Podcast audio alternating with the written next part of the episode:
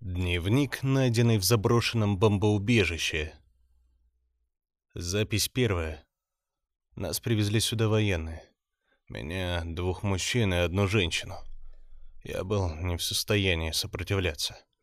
Любые мои попытки вырваться подавлялись лошадиной дозой психотропного препарата, которым меня накачали еще в клинике. Нас сразу же расселили по комнатам, оборудованными под одиночные камеры, в которых единственным источником света была тусклая красная лампочка, надежно укрытая стальным решетчатым абажуром. Окон в камере не было. Серые бетонные стены, грубые отделки отдавали сыростью и депрессией. Стальная тяжелая дверь, выкрашенная в темно-зеленый цвет, приводила в отчаяние. В левом углу относительно двери стояла привинченная ножками к полу металлическая кровать. Справа бледнел ржавый унитаз. Раковины, стола, а также других предметов скромного быта в камере не было. Меня небрежно втащили сюда и бросили на пол. Дверь захлопнулась, и я остался один. Долго лежал, не шевелясь, слушая собственное хрипящее дыхание. Я был не в состоянии даже представить, для чего меня сюда привели и что собираются сделать со мной и остальными. Я вздрагивал, испытывая неописуемый первородный страх. Любые мои попытки мыслить логически рушились под действием сильного препарата, а каждое прояснение сознания сопровождалось острой головной болью. Казалось, я провел в таком виде целую вечность прежде чем немного пришел в себя. Я ощущал себя диким животным, запертым в клетке. На моей больничной одежде красовались следы засохшей крови. Моя кожа лоснилась от синяков и ссадин. Я несколько раз пытался подняться на ноги, но тело меня не слушалось. Вновь и вновь я падал на холодный, пахнущий плесенью пол. Мой рот порождал сдавленные стоны, а из глаз катились слезы отчаяния. В конце концов, я нашел в себе последние силы, чтобы подняться и доползти до кровати. Рухнув на нее и ощутив под собой, пусть оцеревший, но все же мягкий матрас, я моментально отключился. Мне долго снились невыносимые кошмары, и наверняка я кричал во сне. Когда же мне удалось наконец проснуться, вся моя одежда была насквозь мокрая от пота. Я давно потерял счет времени в этих стенах. Мои внутренние часы остановились в тот миг, когда за мной захлопнулась дверь. Под матрасом я нашел небольшую старую тетрадь и обломок карандаша, что мне и помогло сделать эту запись. Я решил записывать все, что со мной будет происходить надеясь, что это хоть как-то поможет разобраться мне в том, что это за место и почему я здесь. Запись вторая. Когда-то я был пациентом закрытой психиатрической клиники для безнадежно больных. Клиника располагалась в пригороде и была сокрыта от посторонних глаз небольшим тенистым ельником.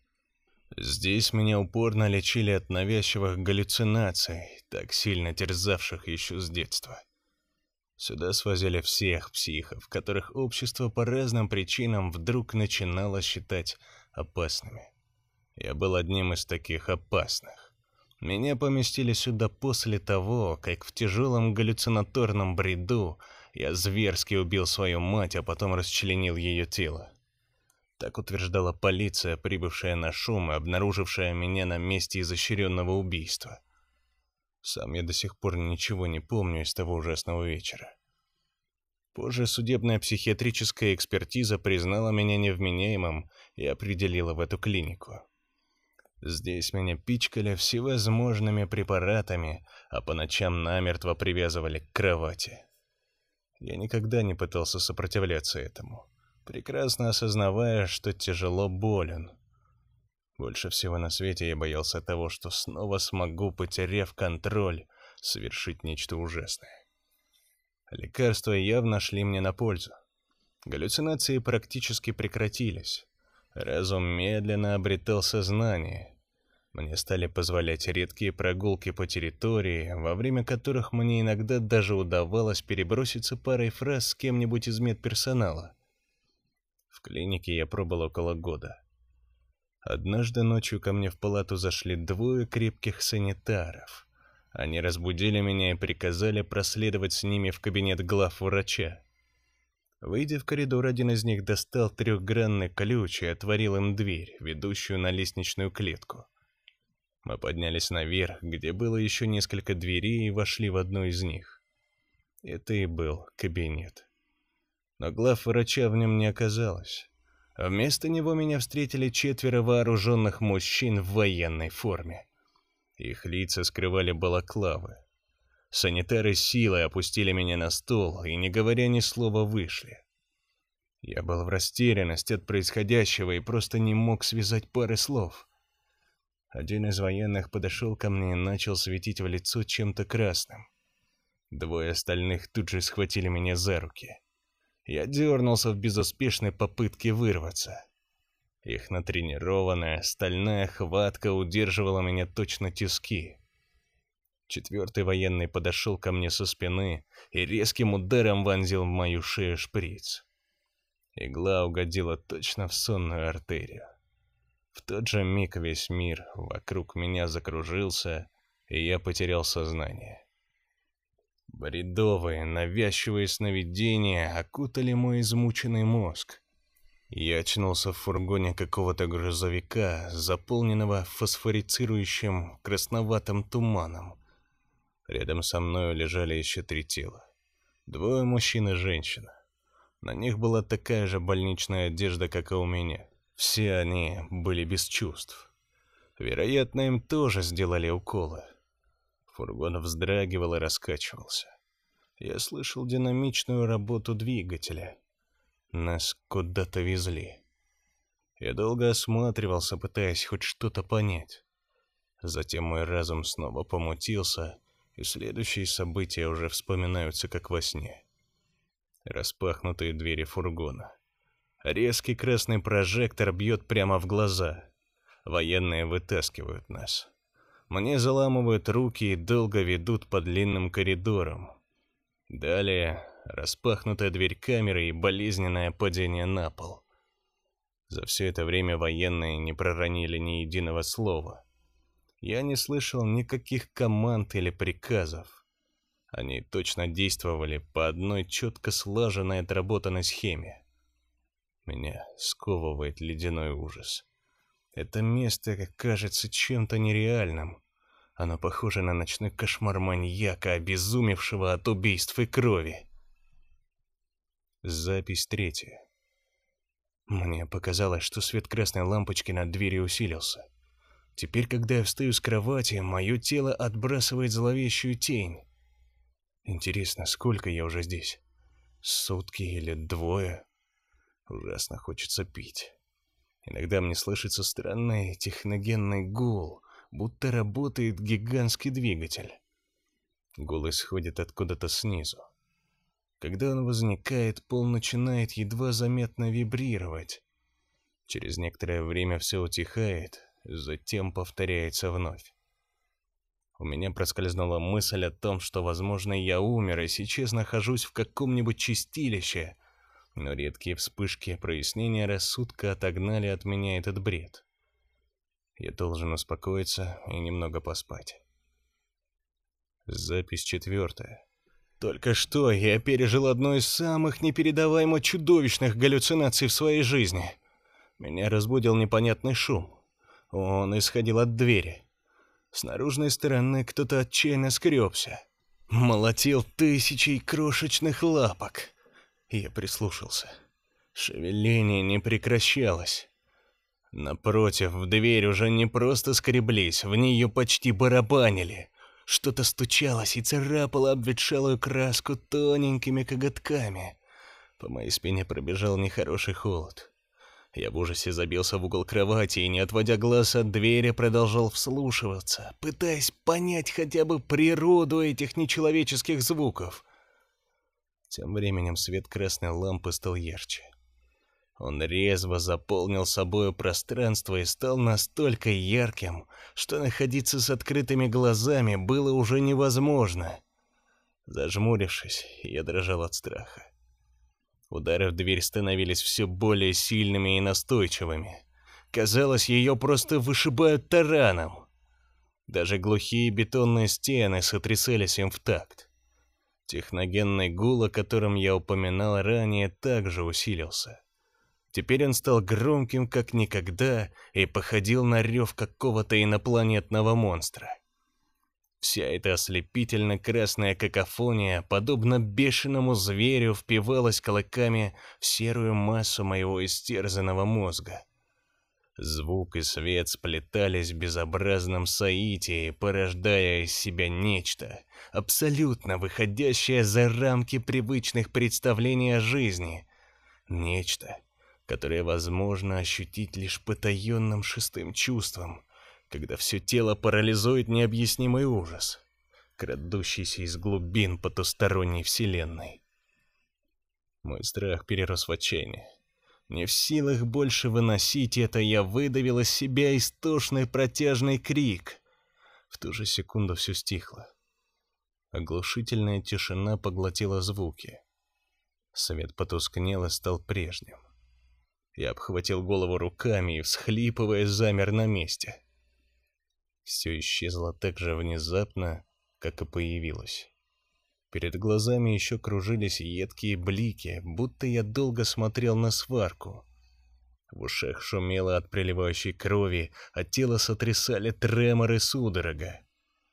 Внезапно меня охватило нестерпимое чувство рвоты. Подавшись в сторону, я выплеснул из себя мощный горький поток. И тут же новая волна страха, к которой теперь добавилось отвращение, обуздали меня.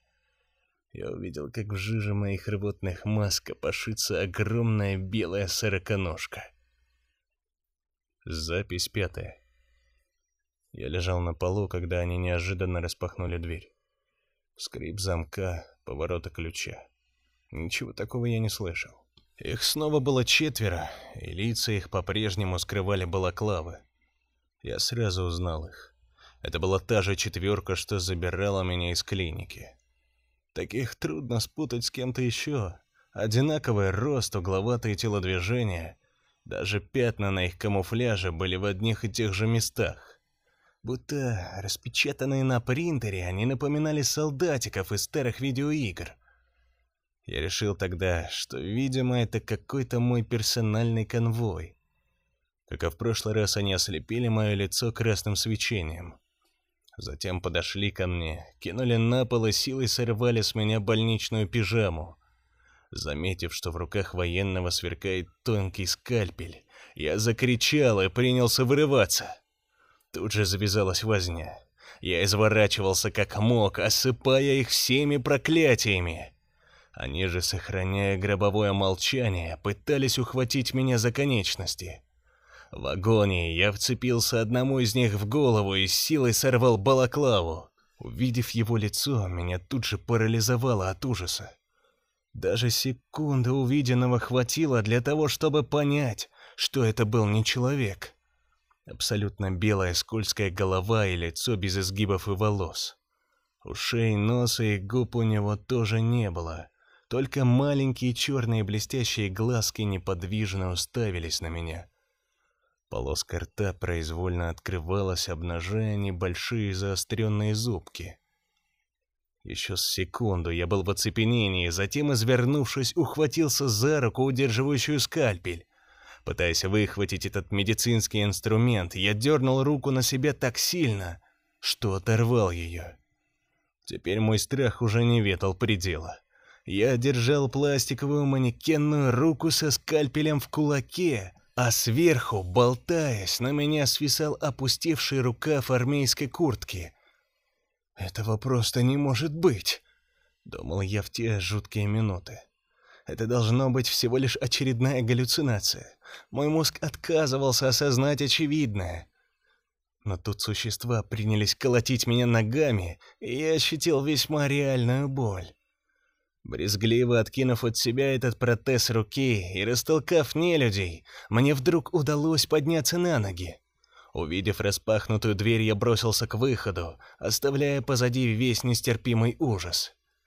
Я побежал по длинному неосвещенному коридору, истощенный и обезвоженный.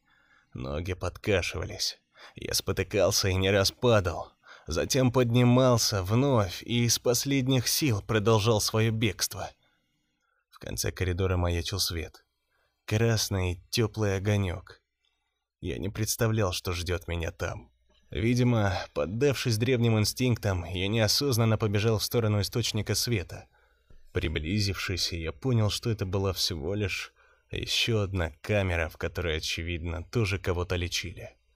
Точно такая же камера, как та, в которой держали меня. Дверь была распахнута, и ее свет заливал часть коридора. Я нерешительно шагнул внутрь. В углу на кровати я увидел распластавшееся тело. Я подошел к нему.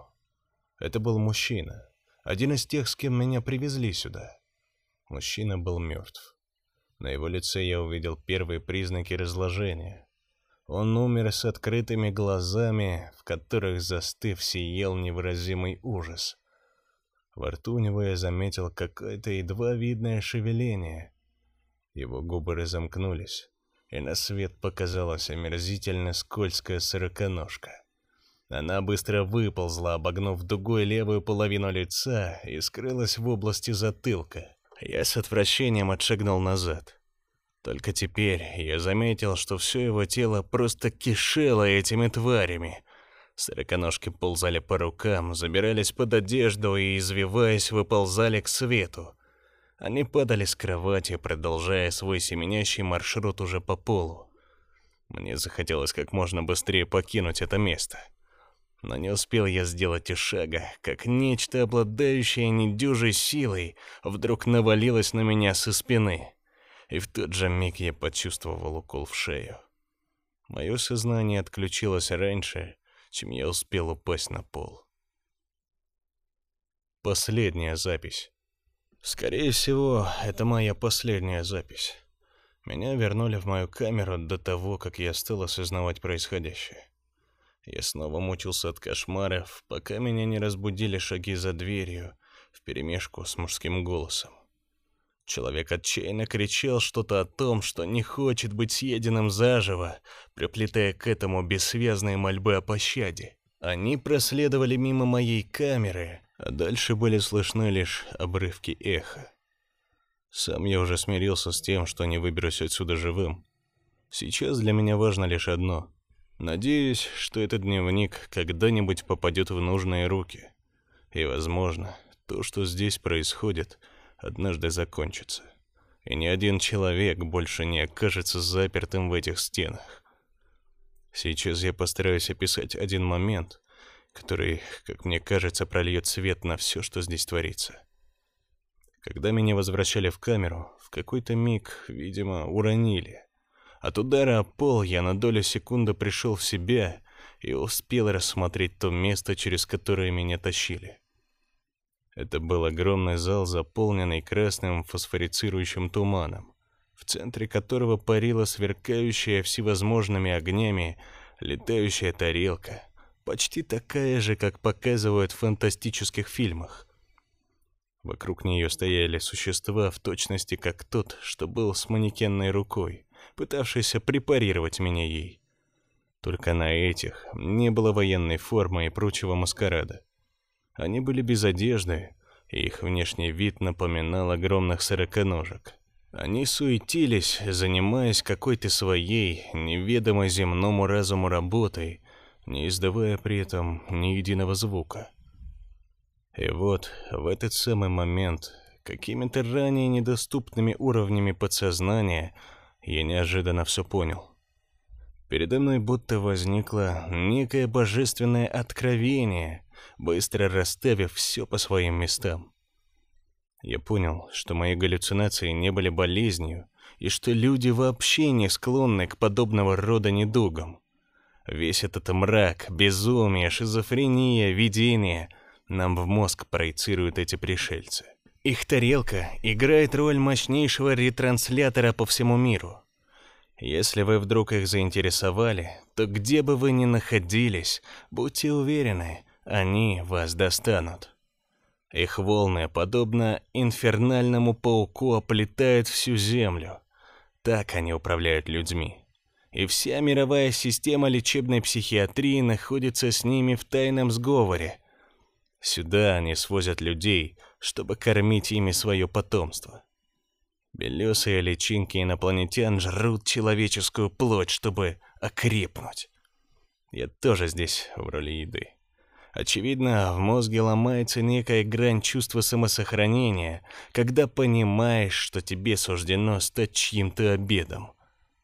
Сейчас мне абсолютно все равно. Мой страх испарился, и я принимаю это как должное. За дверью я слышу женский вопль. Скоро они придут за мной. Я должен успеть спрятать этот дневник, пока не поздно. Последнее, о чем мне хотелось бы написать, это то, что в каком бы состоянии я ни находился, я бы не смог убить собственную мать. Я всегда подозревал, что кто-то посторонний сделал это, подчинив себе мой разум. Мои подозрения наконец подтвердились. И теперь моя совесть чиста. Прощайте. Послесловие от автора. Мне передали этот дневник мои знакомые сталкеры, пожелавшие остаться неизвестными в этой истории. С их слов, дневник был найден ими в одном из заброшенных бомбоубежищ, расположенных в северной части России. К материалу они приложили точные координаты этого места. Я искал информацию в интернете и нашел лишь пару заметок о том, что данный объект был построен в конце 80-х и тут же заброшен по непонятным причинам. Недолго думая, я решил провести свое собственное расследование. Завтра утром я отправляюсь туда. Я даже не могу представить, что может ждать меня в этом месте. Но мой неугасаемый дух исследователя берет вверх над любым здравым смыслом, и я уже собираюсь в дорогу. Я попросил свою жену, чтобы она придала этот текст широкому кругу общественности в случае моего невозвращения. Если вы сейчас читаете это, значит, так все и случилось. Мир полон загадок и тайн, большинство из которых не суждено пролиться на свет. Я верю в судьбу. Если со мной там что-то случилось, значит, человечество еще не готово к подобного рода открытиям. Я прошу прощения у всех своих родных и близких за то, что оставил вас навсегда. Поверьте, так нужно. Искренне ваш Морфей Григорьев.